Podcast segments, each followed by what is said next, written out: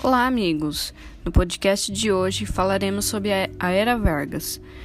Junto comigo, Emanuele e Sérgio, estarão os alunos Ana Carolina e Pedro Martins. Bora lá? Antes de tudo, precisamos saber quem foi Vargas. Bom, Getúlio Dornelles Vargas nasceu em 19 de abril de 1882 na cidade de São Borja, localizada no Rio Grande do Sul. A família de Vargas, formada por estancieiros, ou seja, donos de fazenda, era rica, influente e chegou a ter influência política tanto em São Borja como no Rio Grande do Sul. Seu pai chamava-se Manuel do Nascimento Vargas e sua mãe Cândida Dornelles Vargas. Getúlio era o terceiro filho e tinha quatro irmãos. Eram eles Viriato, Protásio, Espartacus e Benjamim.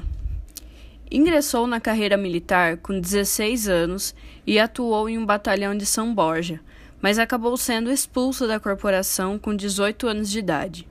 Por causa da possibilidade de um conflito com a Bolívia em 1903, Vargas ingressou novamente no exército, mas acabou pedindo baixa no fim daquele ano.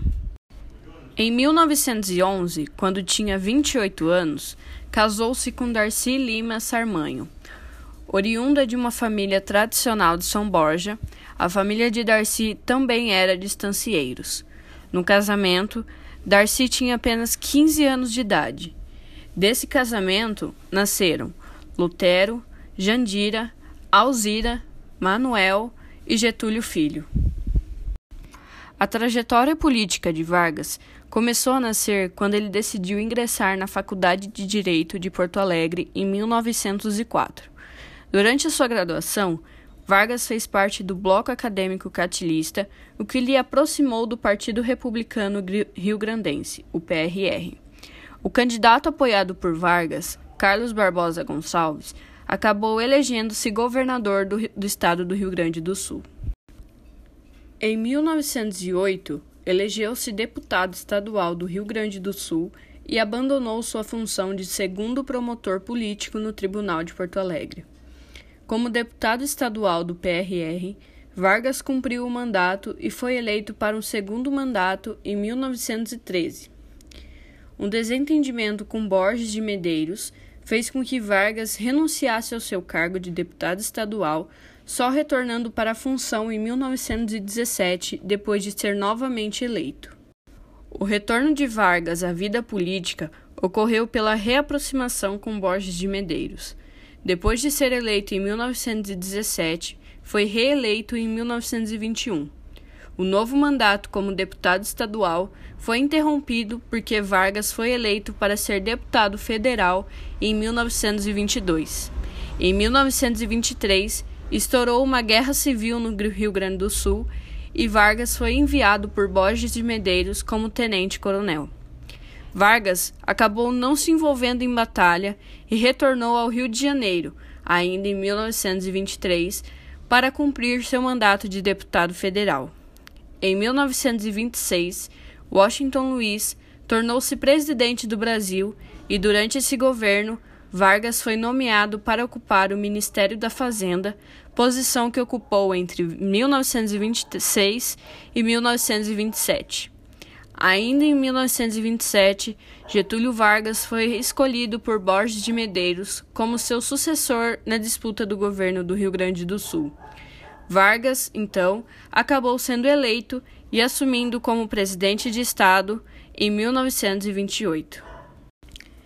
Ao longo das décadas de 1910 e 1920, Getúlio Vargas construiu sua carreira política no estado do Rio Grande do Sul. Só no final da década de 20 conseguiu projetar-se na política nacional. A Revolução de 1930 levou a carreira política de Vargas a um novo patamar. Tudo começou quando o presidente Washington Luiz resolveu romper o acordo de sucessão presidencial e, em vez de indicar um sucessor mineiro, acabou indicando um sucessor paulista, Júlio Prestes. Isso, naturalmente, enfureceu a oligarquia mineira, que se aliou com a oligarquia gaúcha, decidindo juntas lançar Vargas como concorrente de Júlio Prestes. Getúlio Vargas concorreu pela chapa que ficou conhecida como Aliança Liberal e acabou sendo derrotado por Júlio Prestes. A Aliança Liberal, insatisfeita com a derrota, passou a conspirar contra o governo e iniciou uma revolta quando o vice da chapa de Vargas, João Pessoa, foi assassinado em uma confeitaria em Recife.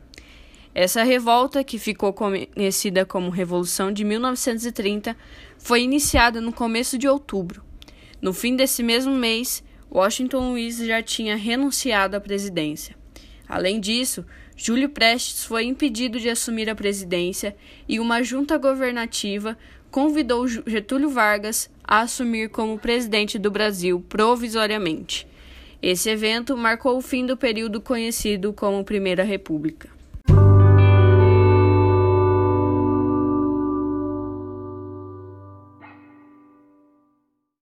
Vou falar um pouco sobre o governo provisório. O período inicial que Getúlio Vargas governou o Brasil teve início em 1930. O Vargas foi nomeado presidente depois da Revolução de 1930. Estendeu até 1934, quando foi reeleito em eleição indireta, iniciando o governo constitucional. Como foi o governo provisório? Com a chegada de Vargas ao Palácio de Catete, quando Rio de Janeiro era capital federal, suas primeiras medidas foram anulação da Constituição vigente. Carta de 1891 foi anulada, para que pudesse ser feita a eleição presidencial. Getúlio tinha outras ideias para o Brasil, que era centralizar o poder a ele, apoiando pelos tenezistas, defendiam a implantação de um sistema republicano autoritário. Sua principal ideia era a reforma de todo o modelo político pois tinha medo das oligarquias tradicionais, que poderiam retomar o seu poder, caso as eleições imediatas. Medidas de extensialização, dissolução do Congresso Nacional e das Assembleias Legislativas estaduais e substituição dos governadores por invertores nomeados por Vargas. Essas ações começaram a gerar diversas insatisfações entre a elite política. Para o fim de conter essas insatisfações, em fevereiro de 1982, um novo Código Eleitoral é criado. O novo código consistia a criação da justiça eleitoral, adoração do voto secreto, imposição da obrigação do voto, direito a voto e de mulheres a candidatar ao maiores de 21 anos. Agora eu vou falar um pouco sobre a Revolução de 1932.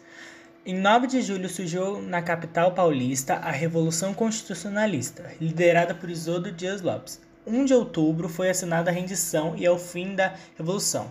Qual foi o motivo da revolução? Aconteceu pois defendia uma nova constituição ao Brasil e atacava os autorismo do governo provisório. Agora um pouco sobre a Constituição de 1934. O governo provisório teve seu fim a nova Constituição. Foi aprovado por Vargas quando foi reeleito em 1934, a nova carta elaborada por deputados eleitos em, mil, em, em maio de 1933. A nova Constituição pode ser caracterizada como uma das mais modernas, mas para a insatisfação de Vargas, reduzia-se os poderes executivos e estimulava um mandato presidencial para quatro anos sem possibilidade de eleição. Dias depois, Vargas foi reeleito pela votação indireta pela Assembleia Constituinte. Vou falar um pouco sobre o governo constitucional. Durou entre 1964 a 1937, segunda etapa da era Vargas se inicia com a promulgação da Constituição de 1984 e com a reeleição de Getúlio. Foi marcado por greves operárias, revoltas comunistas e combate de ideias de esquerdas e a radicalização política, período onde o poder executivo foi fortalecido e debilidade do legislativo. É, Constituição de 1984, suas características. Vargas eleito presidente da República em 1984 por votação indireta nossa Constituição estabelecendo voto secreto, voto feminino, criadas leis trabalhistas. Marcada pela polarização política, ideologia da Aliança Nacional Libertadora e da ação integralista brasileira. Primeiro era um movimento ideológico comunista de Luiz Carlos Prestes. Segundo, inspirado no modelo fascista, Plínio Salgado. Lei de Segurança Nacional é criada em 1935, limitou a participação da Aliança Nacional libertadora e a Ação Integralista Brasileira. Em 1985 também houve um levante comunista, liberado por Prestes. que tinha o objetivo de tomada de poder e implantação de regime socialista ao Brasil. Foi um reprimido pelo sucesso de governo de Vargas. Hora de Brasil, programa de rádio criado por Vargas em 1935, voltado a divulgações das realizações presidenciais. É, 1986, uma lei de subordinou policiais militares estaduais ao exército, maneira de Vargas encontrou para diminuir o poder do Estado. 1986 e 1987 foi decretado o estado de guerra, em que Vargas recebeu amplos poderes. Setembro de 1987, militares descobrem um plano comunista, chamado Plano de Cohen, para a tomada do poder brasileiro. Mas era um documento de simulação, seriam alegações para Vargas dar o golpe. Em 1987, Vargas fecha o Congresso, destruindo partidos políticos, cancelando eleições presidenciais que seriam em 1938 e dá um golpe de Estado. Teve-se início ao Estado Novo.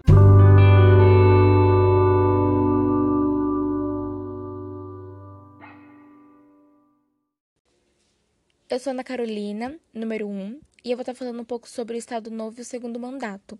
Começando pelo Estado Novo, né? O Estado Novo ele foi um regime ditatorial governado pelo Getúlio Vargas, que se deu início no dia 10 de novembro de 1937.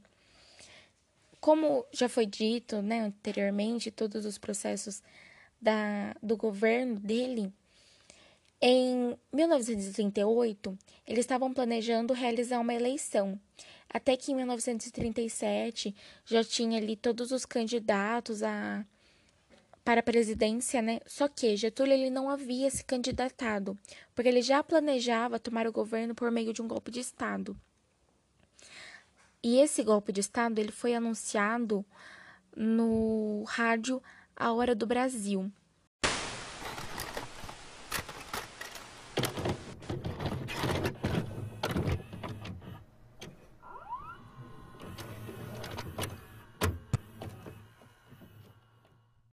Era necessário e urgente optar pela continuação desse estado de coisas ou pela continuação do Brasil.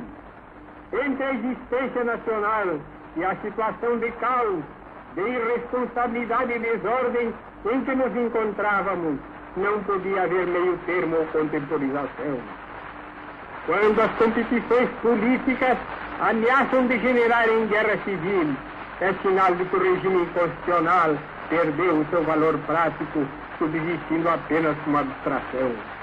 A tanto havia chegado o país. A complicada máquina de que dispunha para governar-se não funcionava. Não existiam órgãos apropriados através dos quais pudesse exprimir os pronunciamentos da sua inteligência e os decretos da sua vontade. Restauremos a nação na sua autoridade e liberdade de ação. Da sua autoridade, dando-lhe os instrumentos de poder real e efetivo, com que possa sobrepor-se às influências desagregadoras internas e externas. Na sua liberdade, abrindo o plenário do julgamento nacional sobre os meios e os fins do governo e deixando-a construir livremente a sua história e o seu destino.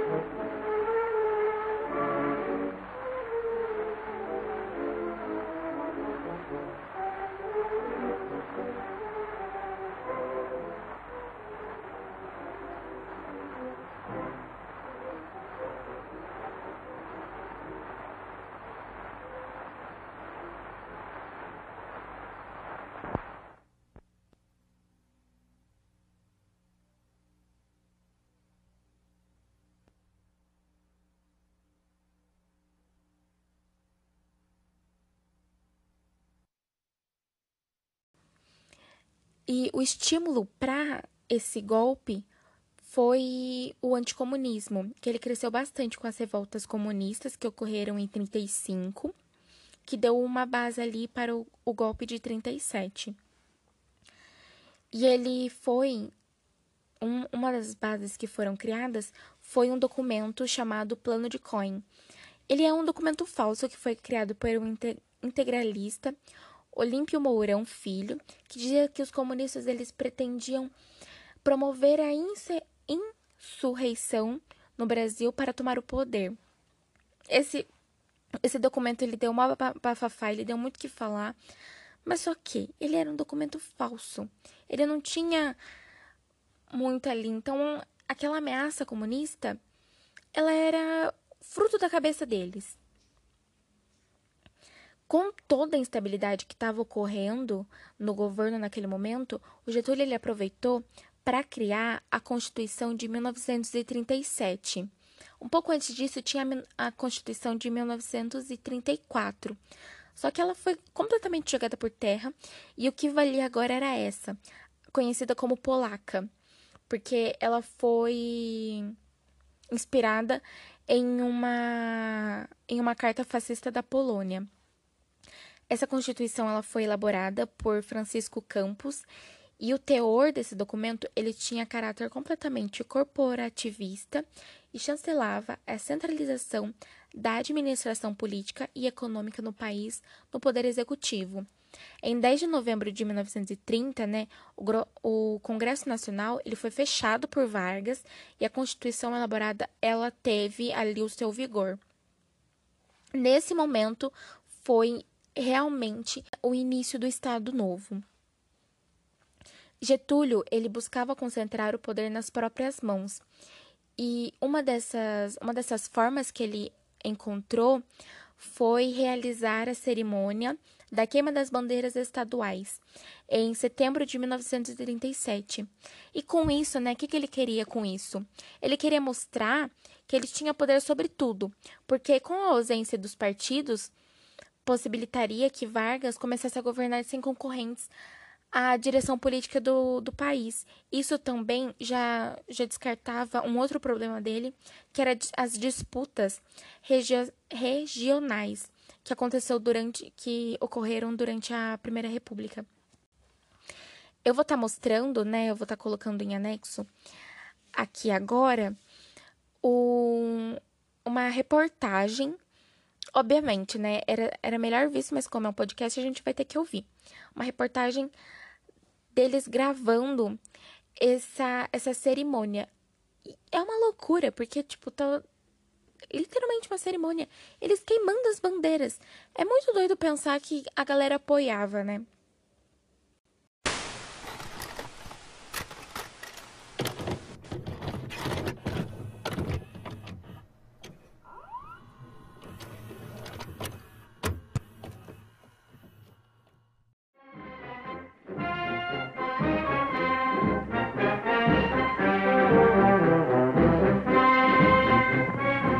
Praia do Russell, realizou-se a festa da bandeira com grande imponência.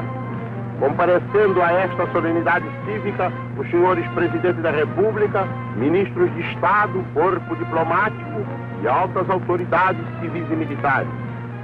As bandeiras representando os estados do Brasil, abolidas pela nova Constituição, enfileiradas aguardam o momento da cremação. Sua Excelência, o presidente Getúlio Vargas chega ao campo do Rússio para assistir à solenidade. A missa campal, rezada num grandioso altar armado em conjunção com o altar da pátria, foi celebrada por Sua Eminência, o cardeal D. Sebastião Leme, acolitado de altos dignatários da Igreja. Terminada a missa campal, teve lugar a cerimônia do hasteamento da bandeira nacional pelo presidente da República, sendo hasteado ao mesmo tempo, em 22 mastros, o pavilhão nacional, simbolizando os 22 estados.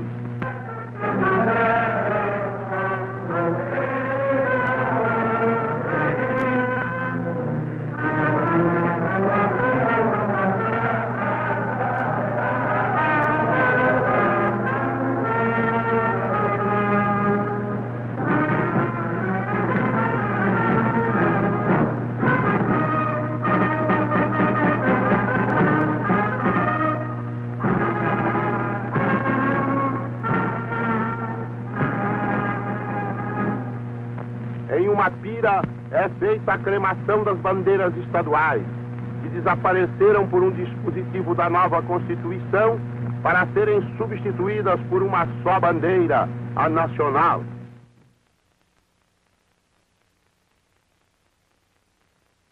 Temos motivos de sobra para encarar os dias futuros com otimismo e confiança. Atravessamos períodos difíceis no passado, com as forças dispersas e malbaratadas, as rivalidades regionais e as instituições inadequadas fomentavam a desorganização política e administrativa abolimos as bandeiras e escudos estaduais e municipais, os hinos regionais e os partidos políticos. Tudo isso se fez visando consolidar a unidade política e social do Brasil, em uma época em que tais medidas pareciam temerárias.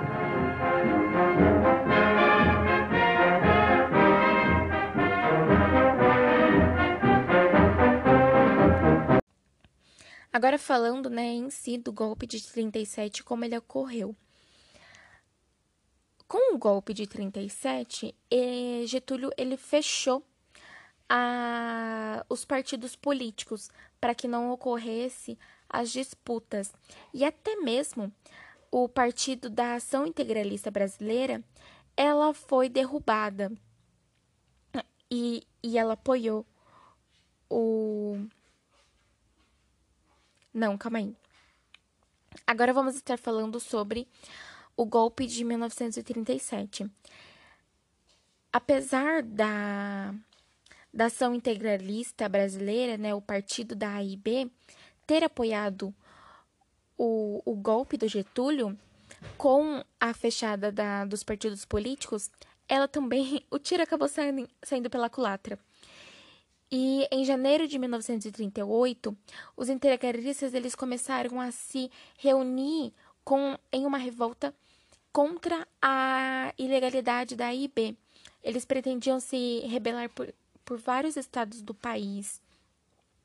E além desses integralistas, tinha as pessoas né, que apoiavam, tinha membros da Marinha e civis, como o ex-governador do Rio Grande do Sul, o Flores da Cunha. A primeira tentativa de, de, re, de rebelião, de, de manifestação, foi completamente frustrada, foi em 11 de março, e os rebeldes eles foram presos antes de, de conseguirem cumprir os ataques. E em maio, em 11 de maio, é, foi realizado um assalto no Palácio da Guanabara e a tomada do Ministério da Marinha. Esses episódios eles ficaram conhecidos como a intentona integralista ou a revolta integralista. E após isso, as normas do Tribunal de Segurança Nacional, elas se tornaram mais rígidas. E essas pessoas que eram contra o governo e os integralistas, eles foram presos. E os principais dirigentes dessas manifestações, ou eles foram exilados, ou eles foram torturados, presos, e coisas que é normais, entre aspas, que acontecem numa ditadura. Já aproveitando o gancho do Tribunal de Segurança Nacional, vamos falar da Lei de Segurança Nacional. A Lei de Segurança Nacional de 1935, ela continuou em vigor, mas só que ela foi um pouco mais piorada, mais asseverada, com um dos dois decretos que era sobre a segurança do Estado, de 38, e os crimes militares, de 42. E o grupo político que mais sofreu com essas penalizações foram os comunistas, porque durante o Estado Novo foi criar, não foi criado uma polícia política. Então, a perseguição e a perseguição política e as torturas elas rolavam soltas. E nós temos os exemplos do Luiz Carlos Prestes, que ele permaneceu preso durante todo o Estado Novo devido à ligação estabelecida com um, os internacionais comunistas. E dentre os militantes torturados pelo regime, destacou-se o caso do comunista Ernest Erg, cognominado Harry Berg, que foi barbaramente torturado e perdeu a insanidade na cadeia. Sobre as torturas no cárcere do Estado Novo, há relatos da escritora Pagu, do guerrilheiro Carlos Marighella e do escritor Jorge Amado. E como, obviamente, né, toda ditadura, ocorre sempre um controle maior da imprensa. E não foi diferente, né? Ocorreu o Departamento de Imprensa e Propaganda, o DIP. No Estado Novo, né, o Getúlio, ele queria que queria consolidar a imagem dele do pai dos pobres. E por isso ocorreu a criação do DPI, DIP, é, falei certo, DIP, em 1939 e a sua principal função era censurar os meios de comunicação e realizar as propagandas ao regime Vargas. Esse órgão, ele também era responsável por, por fazer manifestações patriotas e também dar a rodo uma imagem positiva do Getúlio. Inclusive, ele estava até nos livros didáticos de educação infantil. Como Getúlio era conhecido como o pai dos pobres, né? Ele precisava muito ter o apoio dos pobres e também, né, consequentemente, da classe trabalhadora. E ocorreu a consolidação das leis do trabalho. Dentre as medidas mais importantes no período estiveram a criação da Justiça do Trabalho, em 1 de maio de 39, e da consolidação das leis do trabalho, o CLT. Em 1 de maio de 49, o CLT unificou toda a legislação trabalhista presente no Brasil até aquele momento, além de introduzir todos os novos direitos trabalhistas.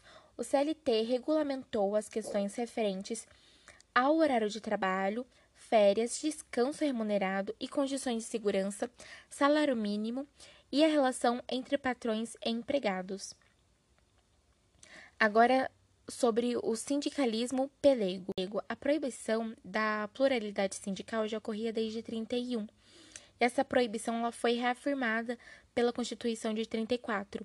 Em 39, essa legislação sobre a sindicalização ela se tornou tajavi, tajativista, tajativista, que se referiu à representação da do sindical único, né? Além de proibir a representação de mais de um sindicato por categoria de trabalhadores. A, legisla a legislação trabalhista, na época, também vetou a possibilidade de alianças entre sindicatos. Essas medidas, elas, elas dificultavam as organizações independentes e autônomas dos trabalhadores nos sindicatos e engajamento em greves. E por isso que eles, esses sindicatos eles ficaram conhecidos como pelegos, né? Que era uma menção à pele de cordeiro utilizada para amortecer a cavalgada nos cavalos. Assim, metaforicamente, o sindicato ele usava o empregado para diminuir o, impacto que faria no patrão. Agora nós vamos estar falando sobre o desenvolvimento nacional varguista. O modelo econômico que foi adotado pelo Getúlio foi o nacional desenvolvimentista. Isso.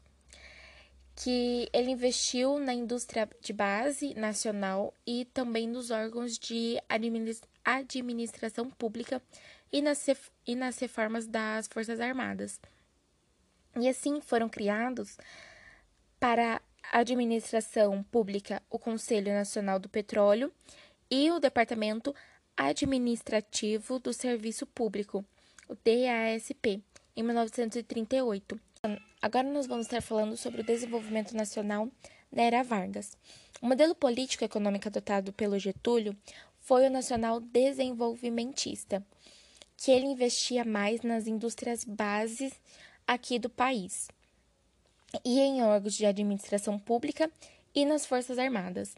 E assim, para a administração pública, né, para cuidar dela, foi criado o Conselho Nacional do Petróleo e o Departamento Administrativo do Serviço Público, o DASP, em 1938. E para cuidar das Forças Armadas foi criado o Ministério da Aeronáutica e ampliado o efetivo dos soldados no Exército e também outras principais indústrias públicas criadas durante o Estado Novo foram a Companhia Siderúrgica Nacional, em 41, a Companhia Vale do Rio Doce, em 42, a Fábrica Nacional de Motores, em 42, a Companhia Nacional do Alcális, em 44, e a Companhia Hidrelétrica de São Francisco, em 45. O projeto nacional desenvolvimentista ele abranjava uma, uma expansão populacional para a região centro-oeste e norte, conhecido como a Marcha para o Oeste. E foram criados, dessa, dessa marcha, foram criados os seguintes estados: o Amapá, o Rio Branco, que pos, posteriormente foi chamado de Roraima, o Guarapé, que é, é atualmente a Rondônia, a Ponta Porã e Iguaçu, que separados respectivamente nos estados do Mato Grosso e Paraná, que foram extintos em 46. Falando da Marcha para o Oeste. A Marcha para o Oeste, ela tinha o, o intuito de estimular a formação da, de cidades mais para o norte do país.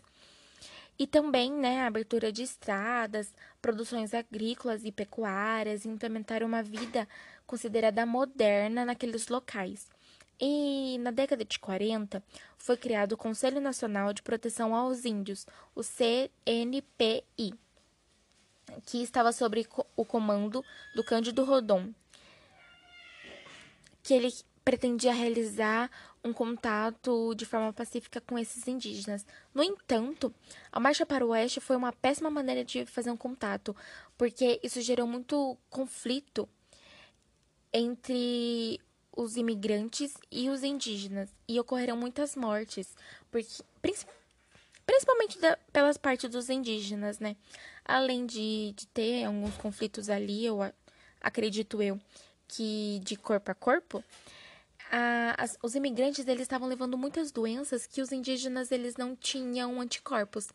É aquela conversa que a gente conhece desde sempre, desde o descobrimento do Brasil. E agora falando sobre os acordos com Washington e a Companhia Siderúrgica Nacional.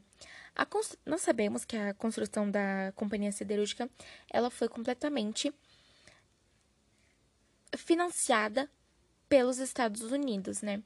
Isso ocorreu por conta de uma aliança. A CNS ela foi financiada pelos Estados Unidos, pois o Brasil ele se comprometeu a fornecer aço para os aliados durante a Segunda Guerra Mundial. E porque até então o Brasil ele estava neutro na guerra. E além disso, ele, o Brasil ele precisava ceder a, as terras do norte para a instalação de bases militares e aeroportos. Isso favorecia muito os países aliados, principalmente os Estados Unidos o Brasil na Segunda Guerra, ele demorou muito para se integrar. Até porque o Getúlio, ele simpatizava muito com as ideias neofascistas. Então, ele, ele, ele tinha ali uma aliança com os Estados Unidos, né? Os Estados Unidos, ele ia dar muito, muito lucro para ele, muito apoio no âmbito financeiro, só que o coraçãozinho dele mesmo pertencia ao Hitler, porque ele, eles batiam no, com os mesmos ideais. E então, né, ele, ele se demorou a sair do âmbito neutro. E ele só entrou na guerra porque quando o presidente Roosevelt ele veio aqui numa conferência de Natal negociar a exportação de borracha brasileira para os Estados Unidos. Isso resultou em um acordo, né, que o Brasil ele ia exportar a ele ia exportar as borrachas e iam acontecer a criação ia acontecer a criação das forças expedicionárias brasileiras. O que aconteceu é que foram 25 mil soldados para combater o fascismo na Itália. Com a iminência da derrota do neofascismo, a defesa do regime autoritário de Getúlio ela foi invis... inviabilizada. Com a iminência da derrota do neofascismo, a defesa do regime autoritário de Getúlio Vargas no Brasil foi invi inviabilizada. Em 45, acabou a censura à imprensa e a estinia foi decretada. E os presos políticos foram, foram libertados e também ocorreu o que os novos partidos políticos começaram a se reorganizar. E agora nós entramos no queremismo. As eleições para, os para presidente da República, ela ia acontecer, elas foram marcadas, né, tanto para presidente da República quanto deputados federais, senadores e afins, elas foram marcadas para 2 de setembro, 2 de dezembro, dezembro, 2 de dezembro de 1945. E em oposição ao regime Vargas e ao, e ao comunismo, foi fundada a União Democrática Nacional, a UTN. Guarde esse nome porque esse nome ele vai dar muito que falar no segundo mandato, que defendia o liberalismo econômico. Também o Partido Trabalhista Brasileiro, o PTB, que foi fundado para apoiar Vargas e foi composto por sindicalistas. Também é, ocorreu a criação né, do Partido Social Democrático, que tinha bases políticas no, nos municípios do interior do país, sob a influência das elites, e também apoiavam Getúlio Vargas. E, por fim, o Partido Comunista do Brasil, o PCP, com o objetivo de combater a política fascista e apoiar a União Soviética. Esses partidos eles lançaram a candidatura. Os candidatos para a presidência de cada partido eram o UT, não, o UDN, o UDN, ele lançou o brigadeiro Eduardo Gomes como candidato e eles tiveram um forte apoio da imprensa. O PTB e o PSD, eles, eles projetaram a candidatura do general Eurico Gaspar Dutra e o PCB, o candidato Iedo Fuzia. As eleições elas foram rachadas por parcelas populares que desejavam a permanência do Getúlio Vargas, que uh, nós conhecemos como o queremismo. Uh, que nós conhecemos como o queremismo. E em, 19... e em 29 de outubro de 45, a alta cúpula do exército liderou um golpe que retirou Getúlio Vargas do poder e assumiu go o governo. E em 29 de outubro, de 45, a alta cúpula do exército liderou um golpe que, que retirou o, o golpe tirando golpe, a, que retirou Getúlio Vargas do poder, fazendo assim, né, assumir a presidência do Supremo Tribunal Federal, o José Linhares. No entanto, as eleições elas foram mantidas estabelecido que se formaria uma Assembleia Nacional Constituinte para elaborar uma nova Constituição Nacional. Até aí nós já temos três. O candidato general Eunico Gaspar Dutra foi apoiado por Getúlio Vargas. E Dutra, ele saiu vitorioso com 50% com 50% dos votos e assim Getúlio se tornou deputado, assim como Carlos Prestes e esse foi o momento em que o Estado Novo ele foi encerrado. Agora nós vamos estar falando sobre o segundo mandato. O segundo governo de Vargas ele foi o retorno do político à presidência do país após cinco anos da sua deposita, deposição. E esse governo ele faz parte do período da República conhecido como Quarta República, que estendeu-se de 46 a 64. E o Getúlio ele foi o segundo presidente desse período. Ele governou em 51 a 54.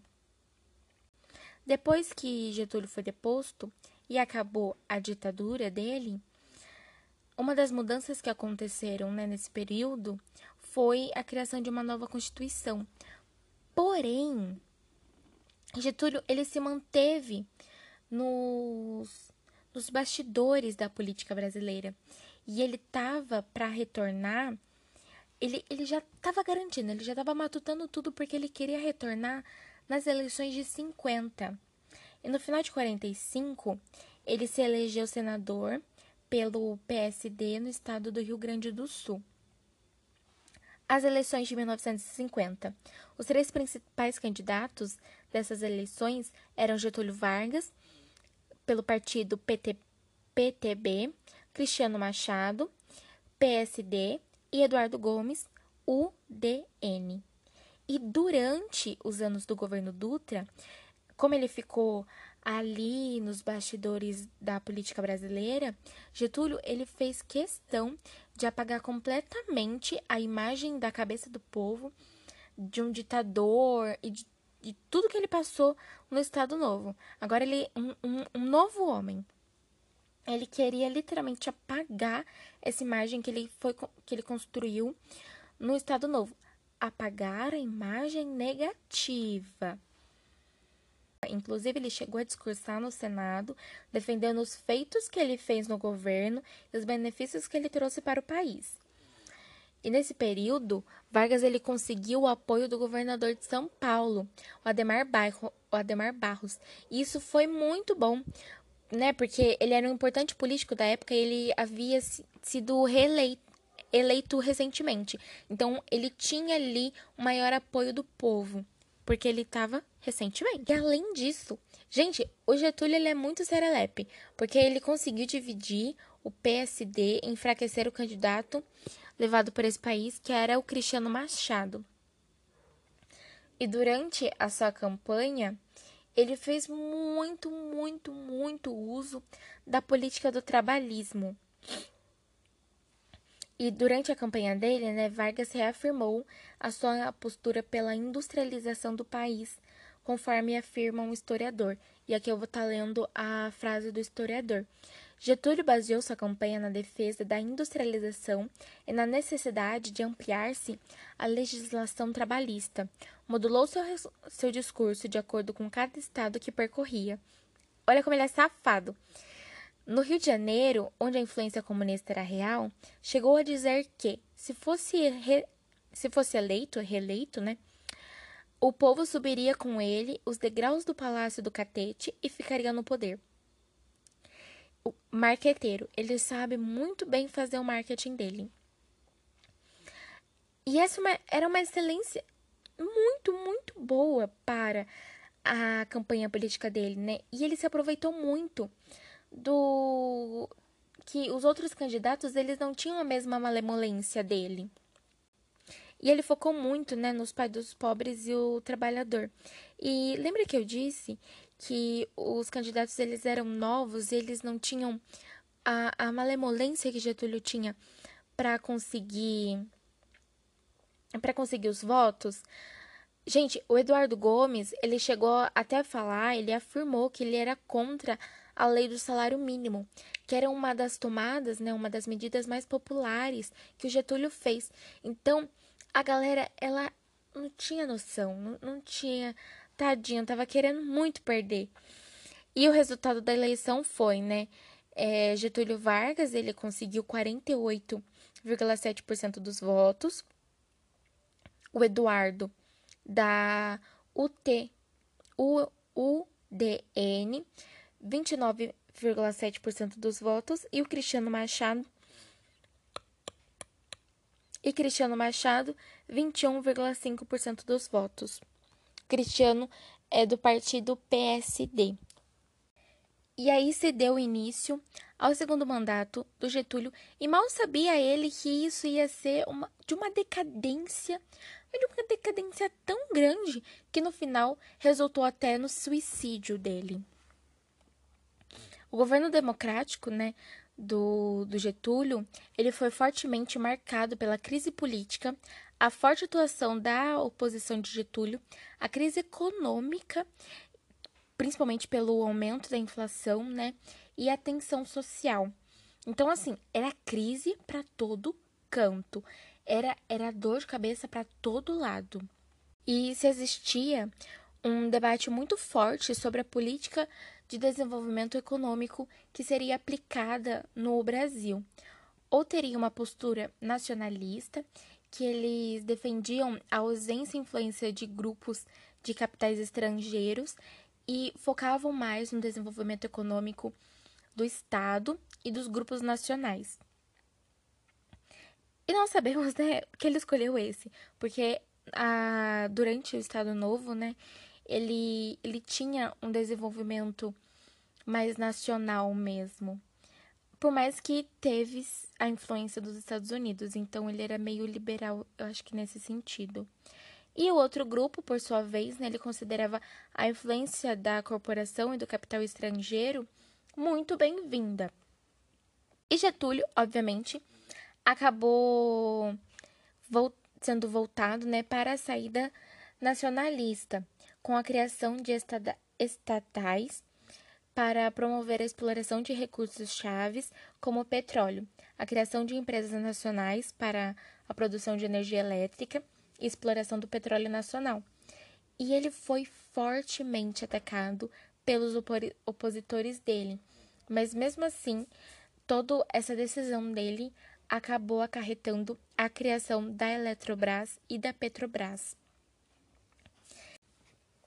E é muito importante citar que o projeto nacionalista de Vargas chocava-se com os interesses nacionais. Por exemplo, a criação da Petrobras, ela prejudicava os interesses da Start Oil, e a criação da Eletrobras prejudicava os interesses da Light and Power.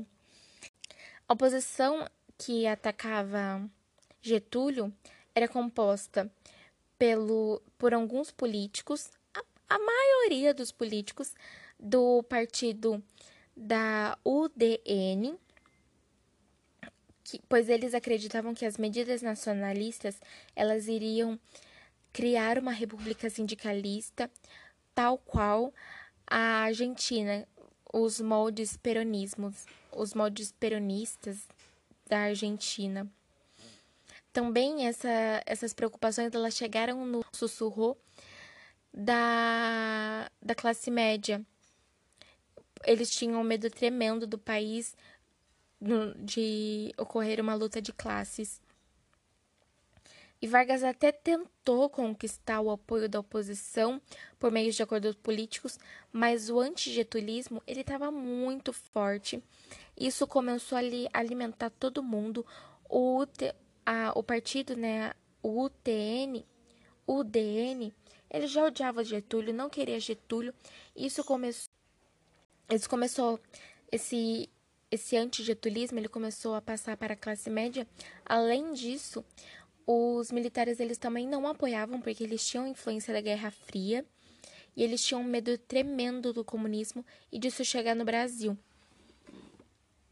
E durante o quando Getúlio foi eleito presidente, o partido UT, UDN ele atuou constantemente para impedir a sua posse.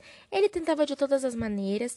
Em 1950, eles acionaram o Supremo Tribunal Eleitoral para que a vitória de Vargas fosse anulada, porque ele não conseguiu a, a, né, alcançar a maior parte absoluta, que seria 50%, mas eles tiraram isso, fonte vozes da minha cabeça, porque na Constituição não, não tinha nada que, que falava sobre isso, então esse argumento ele caiu por terra.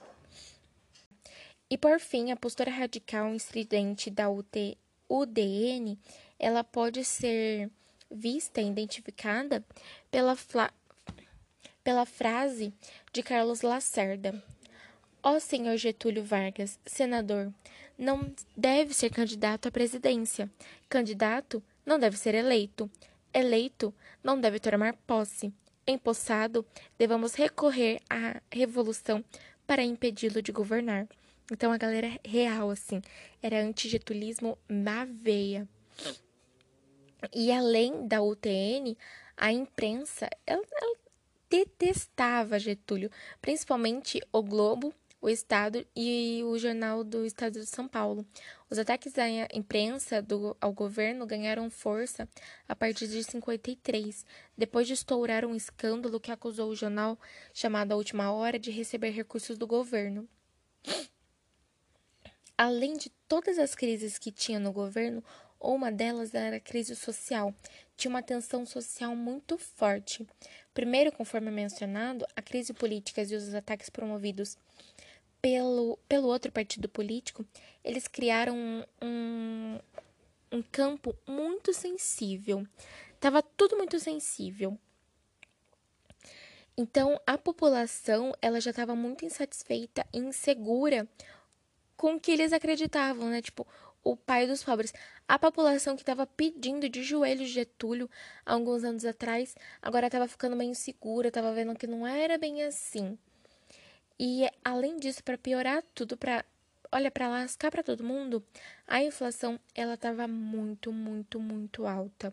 Isso reforçava muito a tensão. E além da inflação estar tá muito alta, não havia reajuste de salários. Então, não dava para comprar nada. A, a galera não tinha trabalho. A galera não tinha poder de compra nenhum. Até que em dezembro de 51 houve um pequeno aumento no salário, mas isso não conteve nada e ocorreu a reorganização dos sindicatos.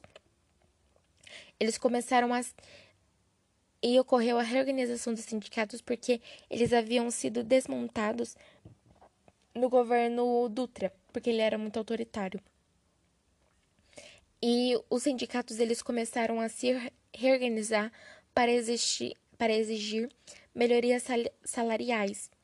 E devido a essa organização dos trabalhadores, ocorreu a maior greve das histórias do, e devido à organização dos trabalhadores, ocorreu a maior greve da história do Brasil, a greve dos 3 mil, que foi um marco que ocorreu durante março de 53, que mobilizou vários trabalhadores a irem às, às ruas para reivindicar os seus direitos. Esses acontecimentos, eles levaram Vargas a abrir os olhinhos e perceber que o negócio estava ficando muito tenso e que ele precisava manter o apoio da população, porque ele já estava recebendo ataque de tudo que é canto. Era do partido político, era do exército, era da classe da classe média, era, era de todo mundo, era de todo mundo. E se ele não tivesse a base dele, quer os trabalhadores, quer os pobres, ele ia ruir. Então ele precisava muito conseguir o apoio deles novamente. E ele resolveu nomear o Oswaldo Aranha para o Ministério da Fazenda e João Goulart para o Ministério do Trabalho. E deu muito que falar João Goulart no Ministério do Trabalho e a gente vai ver isso agora. Porque João Goulart, ele, ele foi uma uma, uma ótima escolha para reaproximar os trabalhadores do governo, porque ele tinha uma ótima comunicação com as lideranças sindicais. E isso alarmou a classe média e aumentou as denúncias de extrema direita de que Getúlio ele estava querendo muito colocar a, a República Sindicalista e ser uma nova Argentina. A, a gente hoje em dia fala, ah, vai ser uma nova Venezuela. Na época era Argentina. E durante né, o tempo que o João ele ficou no, no Ministério da, do Trabalho, ele simplesmente sugeriu que ocorresse o aumento do salário mínimo em 100%. E a galera que era opositora do Getúlio ficou maluca. Porque, nossa, isso estourou literalmente igual uma bomba no colo do partido, da imprensa, do exército, e eles atacaram muito o governo. Tanto que. Tanto que. O que o exército disse? Ele. Ai, é, é muito safado como eles eram elitistas, né? Eles, muito, muito elitistas. A justificativa do, do exército era, tinha um forte teor elitista. Por quê? Eles não queriam um aumento salarial porque, nesse sentido, seria reduzido a diferença que existiria entre um soldado qualificado e um trabalhador qualquer, um trabalhador sem qualificação nenhuma. Ah, não, vê se pode. Aí Getúlio ficou apavorado porque, de novo, ocorreu assim aquela chuva de oposição nele e ele acabou demitindo Goulart. Só que ele manteve a, a, sua, a sua decisão de, de aumentar o salário em 100%, mas para dar aquela amenizada, né, para jogar um pouco de água no fogo, ele elegeu para o ministro da Guerra um militar que era abertamente anticomunista, mas isso não resolveu nada.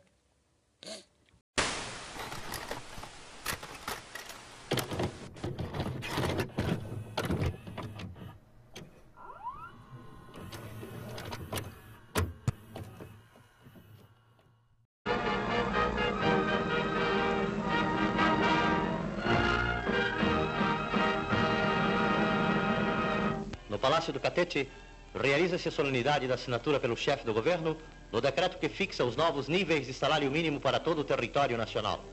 Altas autoridades e líderes sindicais estão presentes.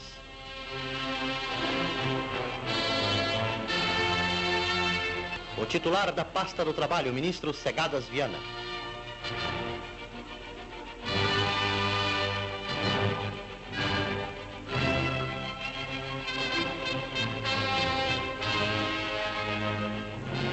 Presidente Getúlio Vargas dirige-se aos trabalhadores do Brasil.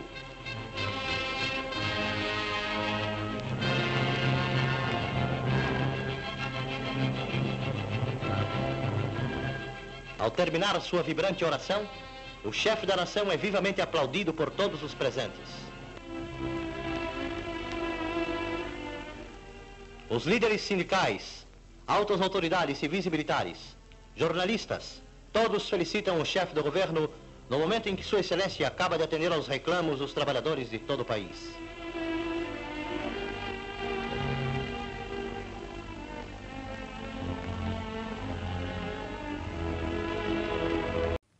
Agora nós vamos estar falando da crise política de 1954.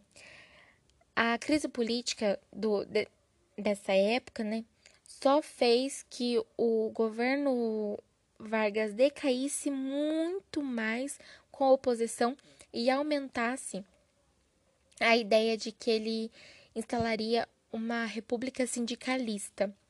Porque estavam rolando boatos, né, de que o presidente ele ia fazer parte do, do pacto ABC, de acordo com a, com a corporação comercial entre o Brasil, Argentina e Chile, para enfrentar a influência americana.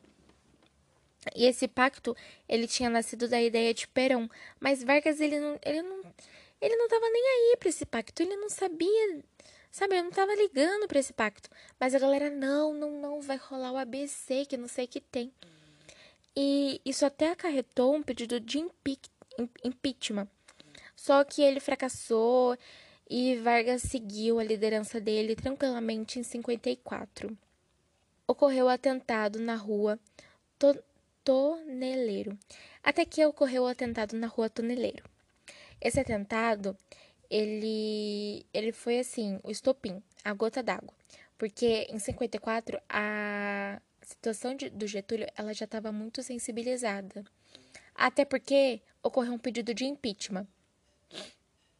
E aí, muitas, muitas denúncias foram realizadas pela oposição nesse, nesse período. A maioria era falsa? Sim, mas as denúncias foram feitas. E um dos principais oposicionistas era o Carlos Lacerda. E ele foi um dos pivôs para o fim do, do segundo governo de Vargas. Além disso, ele sofreu um atentado fracassado, conhecido como Atentado da Rua Toneleiro em 5 de agosto de 54. Esse atentado ele foi executado ao mandado de Gregório Fortunato, o chefe da segurança do Palácio do Catete. Mas esse atentado ele foi fracassado porque o jornalista, o jornalista ele foi defendido pelo segurança dele que fez o trabalho dele e foi atingido esse, esse acontecimento foi, tipo, estopim, né? O início real da decadência. Já tava, já tava ruim, agora piorou. Da, de uma das maiores crises políticas da história do Brasil. A Vargas ele não teve envolvimento nenhum com isso, mas ele, mas ele levou do mesmo jeito. Levou igual. Pois a e a os historiadores, né, eles argumentam que a ação ele foi fruto da mobilização dos apoiadores de Getúlio porque eles estavam temerosos com o desmoramento do governo. E por isso eles foram contra eles contrataram um pistoleiro para acabar com o jornalista, né? Que era um dos principais opositores a eles, a, a Getúlio.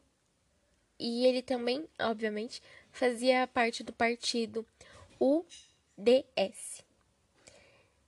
Aqui eu vou estar tá mostrando um, um áudio, né? É um vídeo, mas eu vou estar tá colocando um áudio muito legal. É uma recriação da, da cena. É bem legal.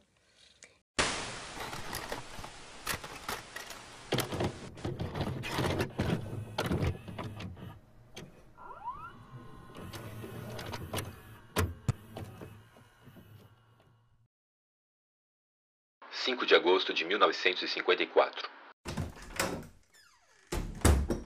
Liga o rádio aí pra gente, Valdir. Ah, já 5 para as 8, finalzinho do programa do Getúlio. Voz do Brasil? Agora é hora do Brasil. Devia ser Voz do Brasil. É, o Getúlio é a voz do povo, né? É. Povo brasileiro, em nosso último bloco do programa de hoje, venho lhes fazer um apelo. Há tempos venho enfrentando os inimigos do Brasil, integralistas e comunistas e oposicionistas. Precisei ter pulso firme.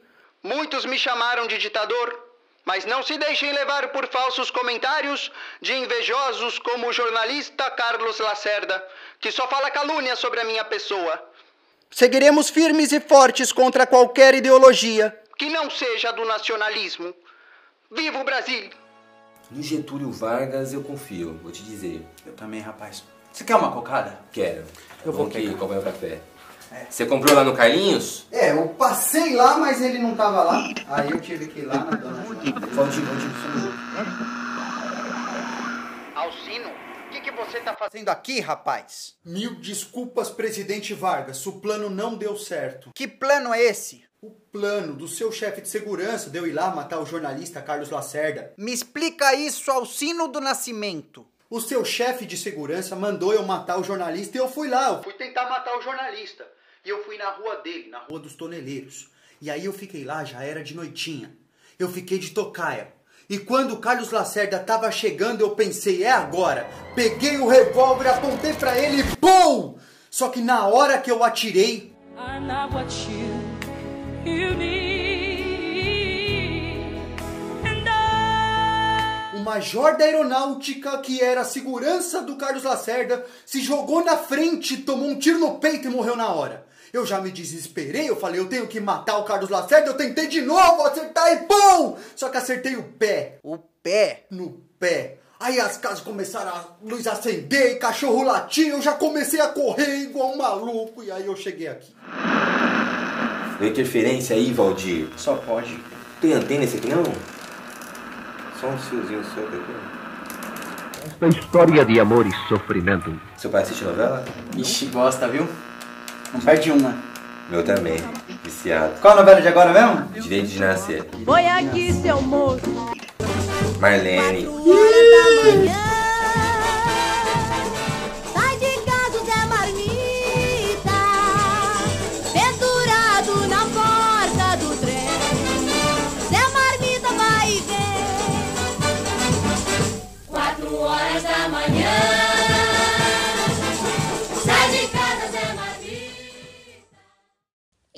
final, o suicídio de Vargas.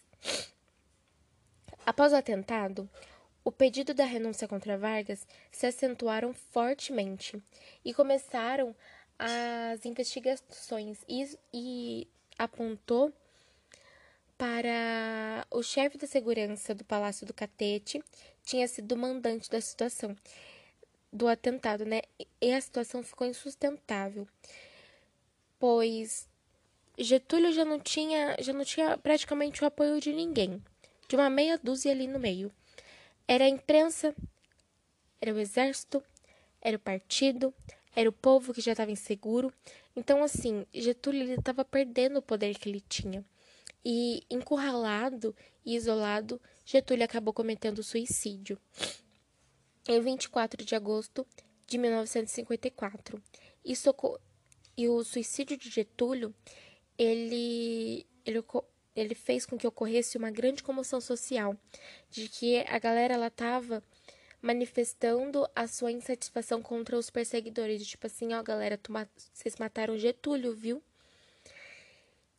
E foi assim que acabou todo o governo dele, de uma maneira trágica. Mas esse foi o fim.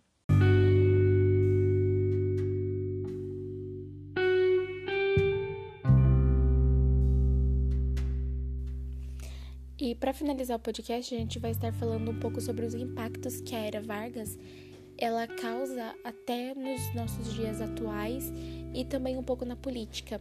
E uma das coisas que está presente no nosso dia a dia, né, é as leis trabalhistas que ele fez, o sindicato, o CLT, se eu não me engano. Então, assim, muito do que ele fez a gente vê até hoje. A própria Petrobras é um exemplo, assim, vivíssimo disso. Então, vários feitos que Getúlio conseguiu com o seu governo, a gente se beneficia muito, principalmente a classe trabalhadora que era muito desfavorecida. Então, assim, muito marqueteiro, porque ele focou numa coisa que era realmente assim jogada de lado e que ele sabia que se ele fizesse, que se ele focasse, né, que era a classe trabalhadora, o pai dos pobres, ele ia ter um apoio muito grande. E é até curioso, porque eu estava fazendo umas pesquisas, né, buscando alguns segmentos das falas deles, que, da, da fala dele que ele fazia, né, nos rádios.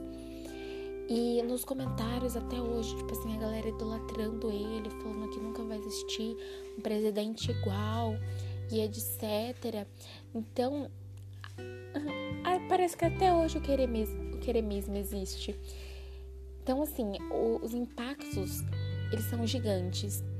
E vai continuar por muito, muito tempo. Porque o que ele fez no período da Era Vargas foi, assim, grande, realmente. Teve ali algumas coisinhas meio deturpadas, como a própria ditadura. Porque ditadura é ditadura. Mas mesmo assim, sabe?